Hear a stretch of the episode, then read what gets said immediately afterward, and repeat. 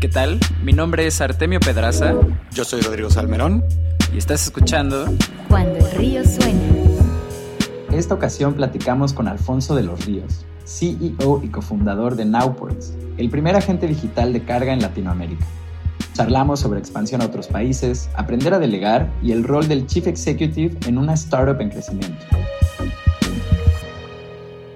Cuando el río suena.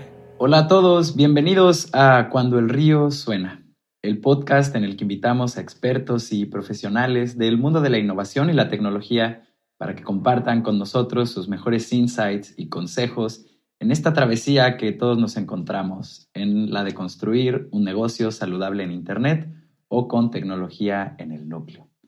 El día de hoy me acompaña mi socio Rodrigo. ¿Cómo estás, Ro? Muy bien, muy bien, un poco ronco, pero aquí estamos. Pero presente. Y Alfonso de los Ríos, ¿cómo estás, Alfonso? Muy bien, muy bien. Muchas gracias por la invitación. Un gusto estar por acá en Cuando el Río Suena. No, hombre, un, un, placer tenerte por acá. Para los que no te conocen, le cuento un poquito de ti a, a, la gente que esté escuchando. Alfonso es CEO y cofundador de Nowports, que es el primer agente digital de carga aquí en Latinoamérica. Este es una startup bien importante porque ellos participaron en la Y Combinator, que es la aceleradora más importante del mundo. De hecho, vamos a platicar un poquito de eso en la charla. Y además, Alfonso también tiene una amplia carrera y experiencia como desarrollador Así que nos espera una, una, buena plática. Ojalá podamos nerdear duro de, temas interesantes. Pero pues arranquemos, Alfonso. ¿Por qué no nos cuentas un poquito cuál es tu papel como CEO ahí en, en y qué haces todos los días? Sí, claro. Creo que como el de cada, cada o cualquier startup,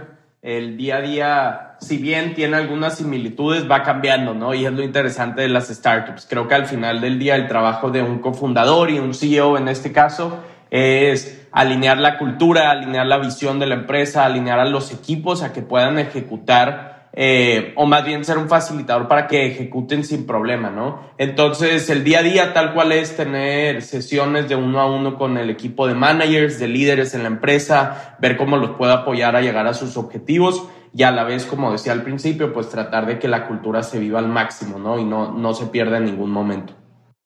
Claro, hemos escuchado la versatilidad que necesita un cargo de nivel C en una startup, sobre todo cuando van comenzando.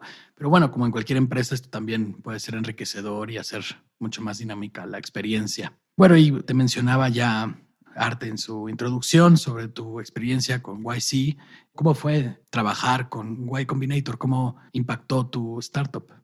Sí, es buena pregunta esa. Mira, la realidad es que al final del día impactó de todas las maneras que nos imaginemos posibles en nuestro día a día, ¿no? Como, como empresa, desde cómo levantamos capital, pero sobre todo la manera en la que aprendimos de otras startups como que han estado ahí, como lo es Rappi en Latinoamérica, como lo es Airbnb, y en el largo plazo de construir un producto por el que la gente esté loca, ¿no? O sea, que, que le encanta, que le resuelva un problema. Y YC nos ayudó muchísimo en esto. Entramos a principios de 2019 y hoy en día seguimos en contacto con el equipo de YC, tratamos de obtener todos los aprendizajes posibles, etcétera, ¿no?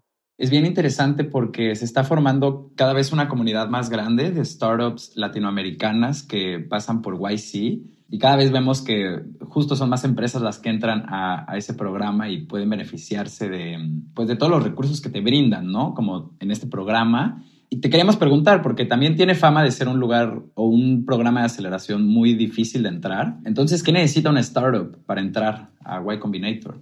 Te prometo que, Artemio, cuando la gente nos pregunta como cómo se entra a YC, yo creo que nadie tiene una respuesta, ¿no? Una respuesta exacta. Yo creo que al final del día es hacer un producto que tenga atracción o que sea como querido por los usuarios y al final del día ese ser querido significa pues tener ventas, ¿no? Y tener crecimiento semana a semana, etcétera. Y en su momento fue lo que nos apoyó, o sea, el tener un proof of market, ¿no? Que el mercado estaba consumiendo el producto en Nowports, íbamos en camino a donde queríamos, etcétera.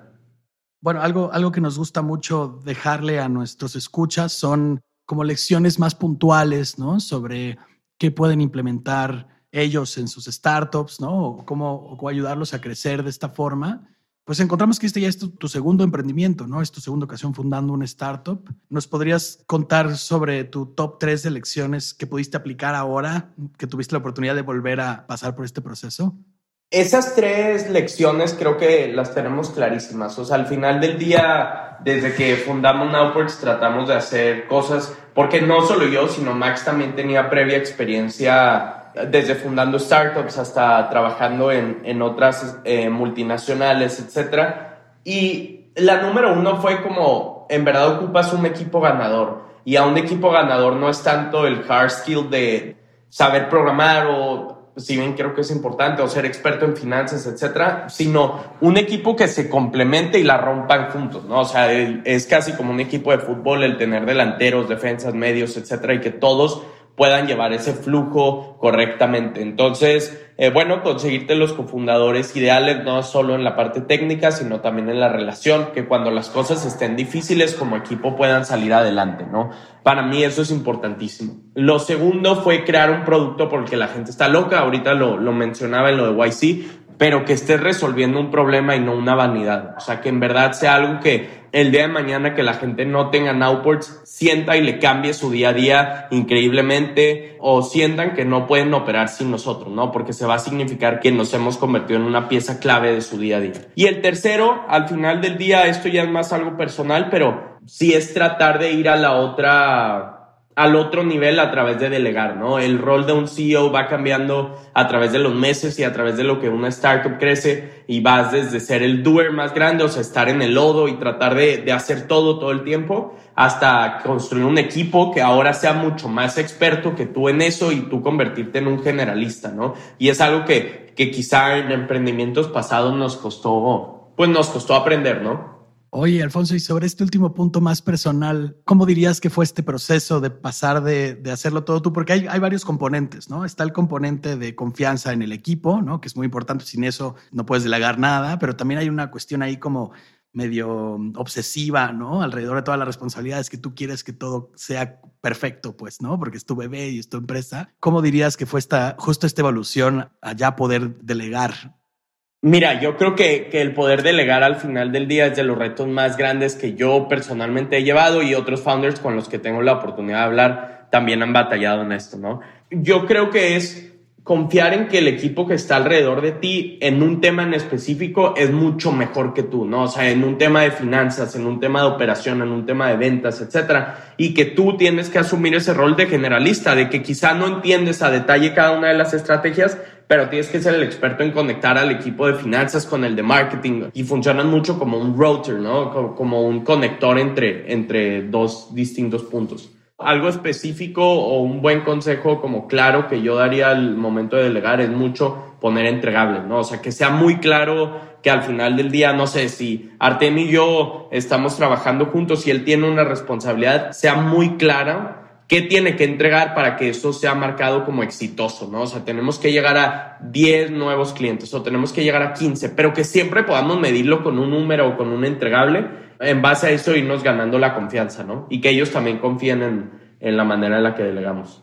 Ahí lo tienen un excelente consejo para comenzar a delegar, que justo es algo con lo que nosotros como dueños de negocios también nos, nos identificamos mucho al momento de fundar acueducto, pues solo éramos Rodrigo y yo, ¿no? Entonces llega el momento en el que necesitas un par de manos extras y dejar ir como ese control en el detalle y en, la calidad que tú tienes para que lo ejecute alguien más y lo haga desde su perspectiva, desde su posición, pues es algo muy difícil.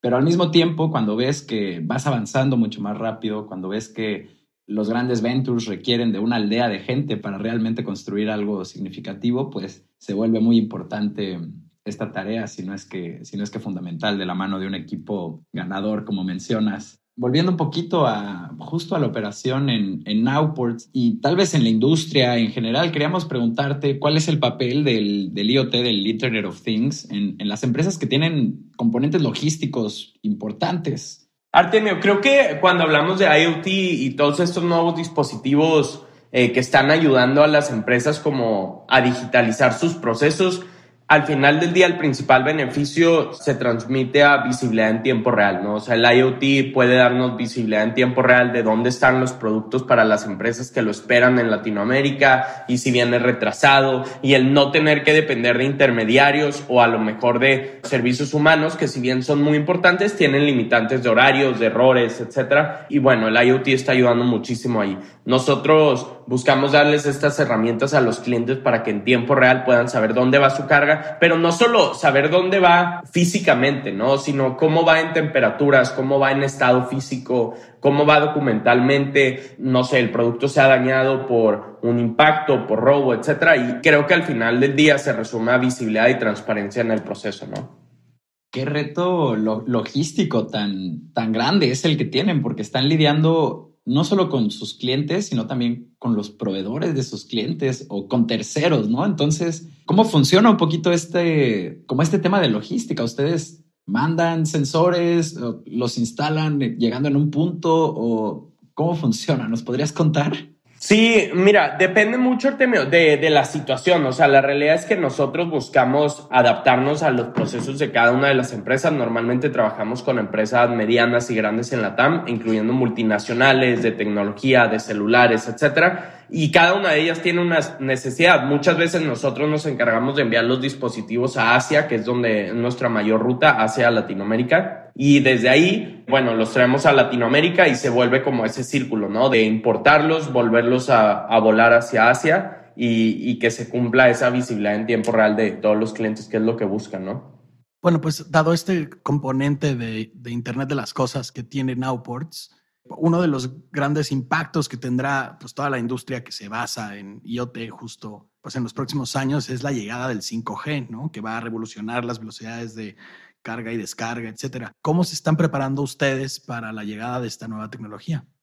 A ver, tenemos un equipo específico de Data Science que es, es, aquel equipo que está tratando de poderle dar confianza a las empresas, incluso cuando sus productos están en medio del mar y no hay un satélite cerca o no hay alguna red de antena cerca, que es todo un reto, ¿no? Entonces, más allá de la 5G, creo que se convierte como en el tema de satelitalmente poder dar visibilidad a todas las empresas que lo rodean, ¿no? O sea, como imagínate si tú estás moviendo o si pediste algo en Amazon, quieres saber en tiempo real dónde está, ¿no? Y cuándo llega y que esa información sea confiable.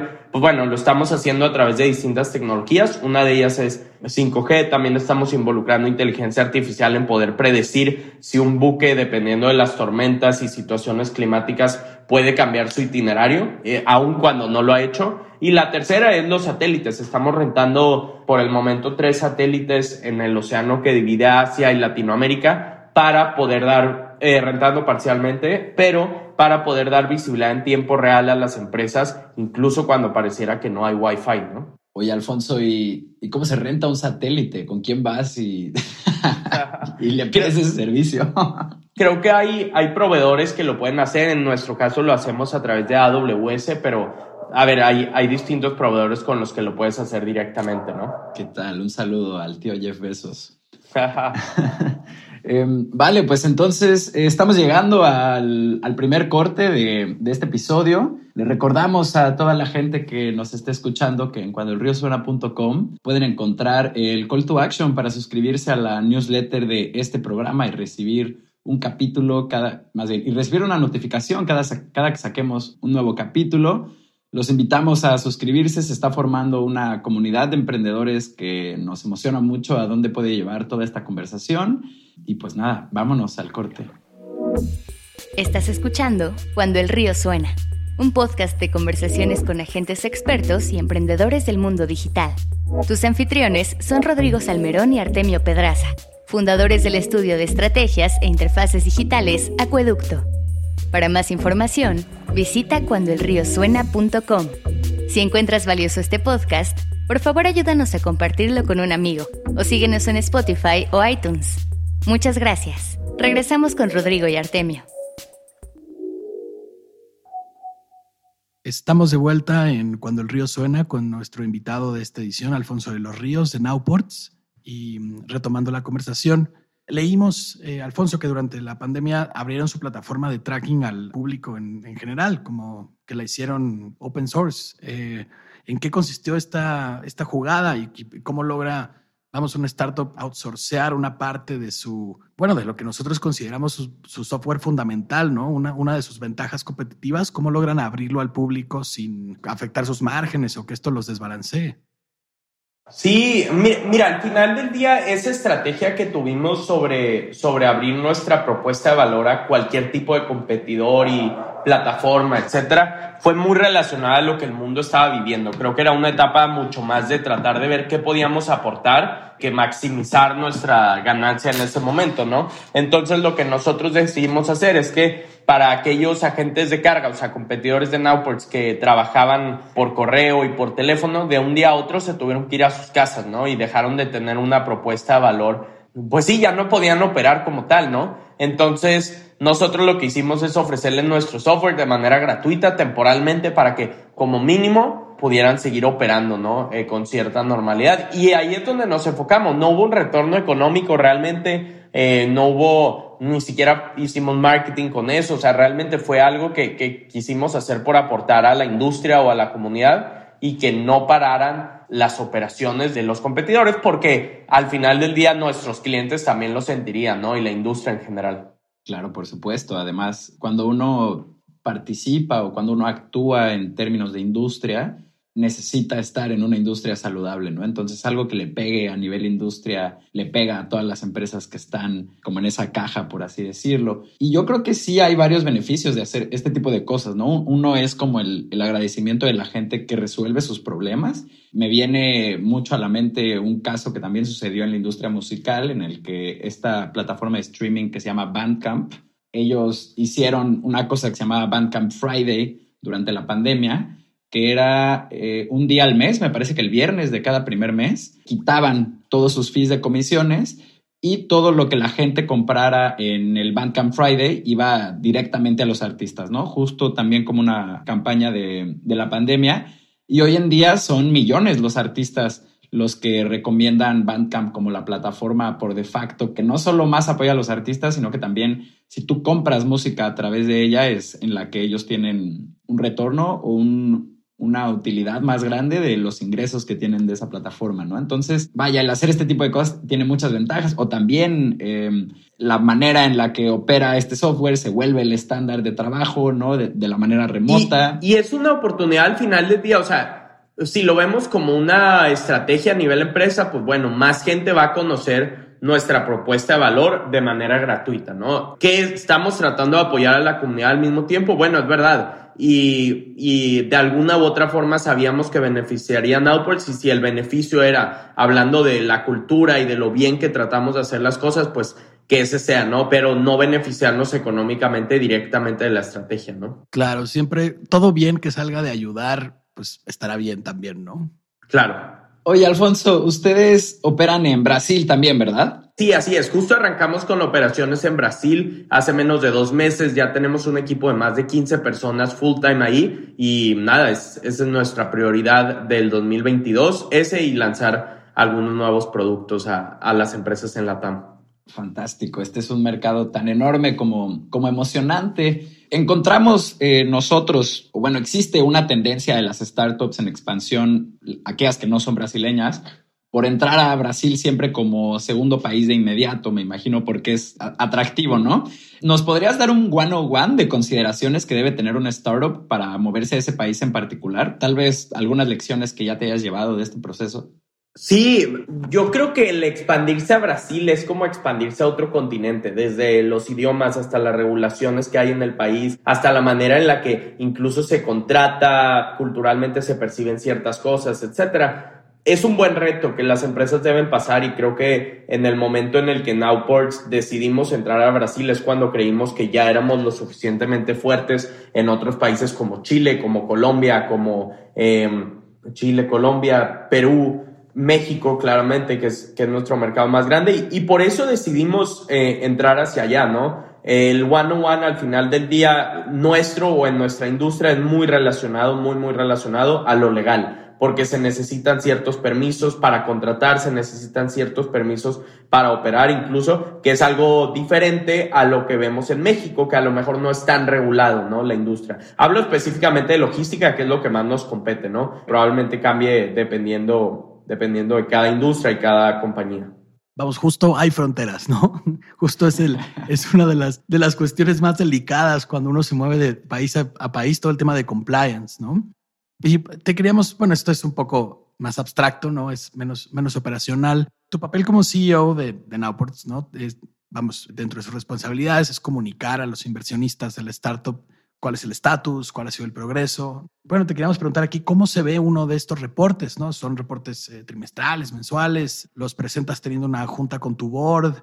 Esto es un poco como para dar contexto a las personas que nos escuchan al respecto de cómo se realiza una de estas tareas que, bueno, ya que estás ahí adentro, es algo, es el pan todos los días, pero pues cuando alguien todavía está en sus etapas más tempranas, pues todavía estas figuras, estas reuniones no terminan de cuajar, ¿no? Y es que cuando las empresas tienen un CEO o tú como cofundador empiezas a crecer, te das cuenta que hay tres clientes o stakeholders claves para mantener cerca de ti todo el tiempo, ¿no? Y esos eh, tres clientes o stakeholders son los inversionistas, son los clientes de la empresa, o sea, quienes adquieren el producto, y por último es el equipo propio, ¿no? Entonces, más que un cadence de tiempo de, oye, es mensualmente, es semanalmente, es una relación y esa relación se tiene que manejar diaria y nutrir diariamente. ¿Cómo se hace? Bueno, a través desde internamente con el equipo por mensajes de Slack, por sesiones eh, de All Hands Meeting los viernes donde todos pueden participar y hacer preguntas, hasta cosas más específicas eh, con los inversionistas de mandarles un reporte de resultados cada mes, ¿no? Y que sepan bien dónde la empresa está parada, qué contrataciones son clave los próximos meses, todo, todo absolutamente, ¿no? Con clientes justo implementamos una nueva estrategia de que toda la empresa, hoy en día son más de 300 personas en la empresa, toda la empresa se siente mínimo con tres clientes al mes a escuchar cómo se sienten sobre nuestros servicios, sobre nuestra plataforma. Y bueno, como decía, ¿no? O sea, es Depende de cada CEO, a mí me gusta un poco que sea intensa esa comunicación de los tres círculos, inversionistas, cliente final y equipo Nowports, pero puede ir cambiando a través del tiempo, ¿no? Dependiendo la madurez de la empresa, etc. Claro, y, y hoy, Alfonso, como tres cosas que, que, no podrían faltar en este reporte a, a inversionistas, porque mm, nosotros no bajamos eh, capital de Venture Capital, ¿no? Hemos platicado con un chorro de emprendedores que lo hacen, comprendemos muy bien cómo funciona la relación, pero yo me imagino estos documentos, pues un poco como las cartas que hacía, o bueno, que hace Warren Buffett a, a sus socios en Berkshire Hathaway, ¿no? Pero cuéntanos un poquito cómo abordas tú este documento del reporte.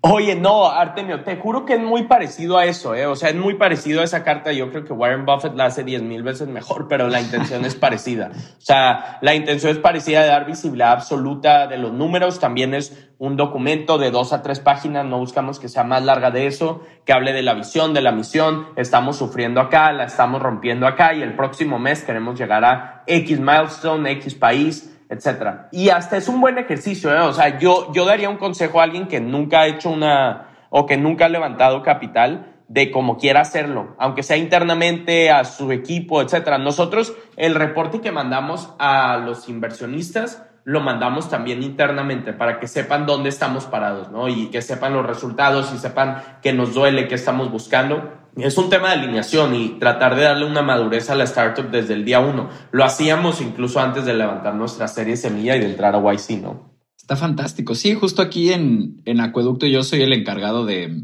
de hacer estos reportes y concuerdo contigo. Eh, te digo, vaya, no los hacemos para inversionistas, pero sí de manera interna. Y esta parte de poder bajar a palabras dónde te encuentras y de hecho, pues darle un ángulo es fundamental tanto para la visión como para los siguientes pasos estratégicos de, de, la empresa. Y justo como mencionas, Alfonso, para el equipo interno, pues si no, no entiendes lo que está pasando, ¿no? O sea, como esto de que si no lo puedes poner en palabras es porque no lo entiendes bien, pues este ejercicio sí nos forza a todos a entender exactamente qué es lo que estamos haciendo y nadie puede estar distraído, ¿no? Porque, o sea, nada más que no lo lea. y yo creo que el valor de un CEO o la efectividad es eh, se basa en tres principios, ¿no? Uno, ser el facilitador de que todos puedan llegar a su objetivo. Dos, que la gente sepa cuál es el objetivo, que a veces suena tonto, pero cuando el equipo empieza a crecer es muy difícil alinear a todos a que a lo mejor la prioridad no es aumentar los márgenes, pero es aumentar las transacciones. Me explico para expandir la huella en la TAM. O a lo mejor no es sacar X feature en la plataforma, pero es trabajar en otras 10 cosas, ¿no? Y, y esa alineación es clave. Y la tercera es construir el equipo que va a funcionar a llegar a esa visión, ¿no? O sea, son tres tareas que suenan básicas, pero pues ocupan alineación y comunicación todo el tiempo. Y justo tocabas el, último punto que ya lo hemos estado rebotando durante todo el capítulo, que es el del, el del, equipo, el de estar todos alineados, el de ser un equipo complementado. Entonces, pues bueno, justo hablando con un chorro de inversionistas y de otros fundadores, sabemos que este equipo cofundador que arranca la empresa, pues debe, debe ser complementario, ¿no? ¿Cómo funciona esta relación en Nowports con, con Santiago y Maximiliano? Vemos que todos tienen un perfil de o bueno, que ustedes tres tienen un perfil de tecnología. Sí, los tres somos geeks y eso, eso es verdad. ¿eh? Yo conocí a Max en la Universidad de Stanford hace tres años, hace un poco más de tres años, y desde entonces nos volvimos como esos partners de vida, ¿no? O sea, no, no es algo que hacemos solo en Outward, sino creo que llevamos una buena relación afuera, desde cómo pensamos hasta en qué startup nos gusta invertir, hasta qué proyectos queremos apoyar, incluso ideologías políticas. Y pues es eso, ¿no? El ser partners de, de vida que nos llevó a fundar Nowports y saber que aunque haya momentos difíciles, que hemos pasado por momentos súper difíciles, a veces vale la pena eh, estar juntos y saber que estar solo no llegas muy lejos. Y nada, es muy complementaria porque mira, Santi es, es un experto en tecnología, o sea, él en verdad es de las mejores personas y líderes que conozco en todos los sentidos de desarrollo, de ingeniería, de cómo piensa sobre el producto de aquí a 3, 4 años. Y Maxi es un experto en la operación. Se ha encargado de llevar el customer service de Nowports al siguiente nivel, de llevar las finanzas en firma, etc. Y creo que me considero bueno en la parte de contrataciones, de construir el equipo, pensar un poco más en el bosque, no solo en el árbol. Y nos hemos complementado muy, muy bien en esto. Pues ahí están los perfiles que hacían falta, ¿no? Era cuestión de saber quién, quién le tocaba hacer qué.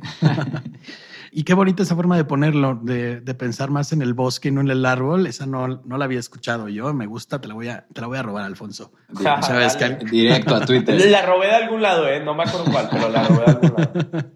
Oye, y pues ya, eh, pues lamentablemente se nos está acabando el tiempo, pero pues siempre tiene que pasar, ¿verdad? La última pregunta que te queremos hacer, Alfonso, que es nuestra pregunta favorita para preguntar aquí en el podcast, ante los retos que enfrenta Nowport, si tú como su CEO en los próximos años, ¿qué te quita el sueño?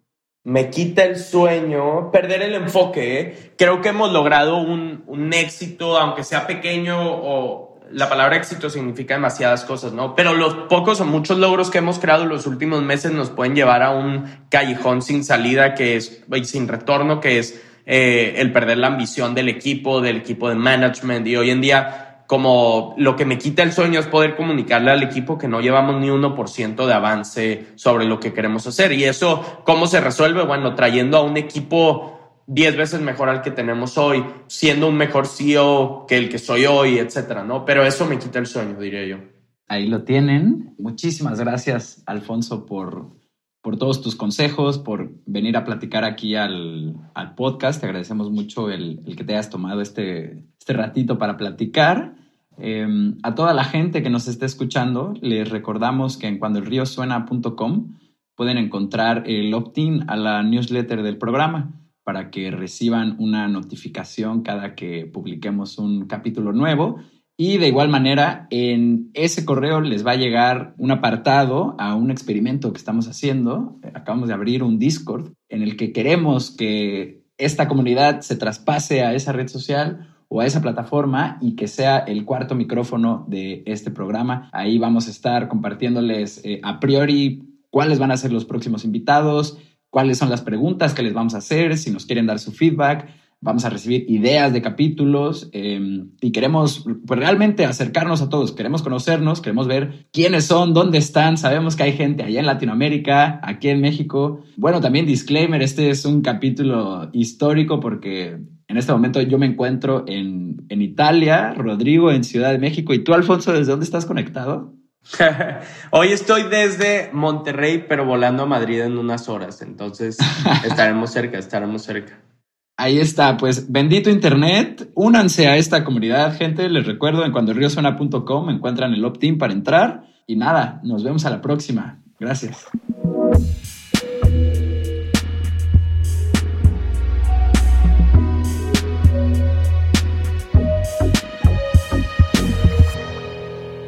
Cuando el río suena.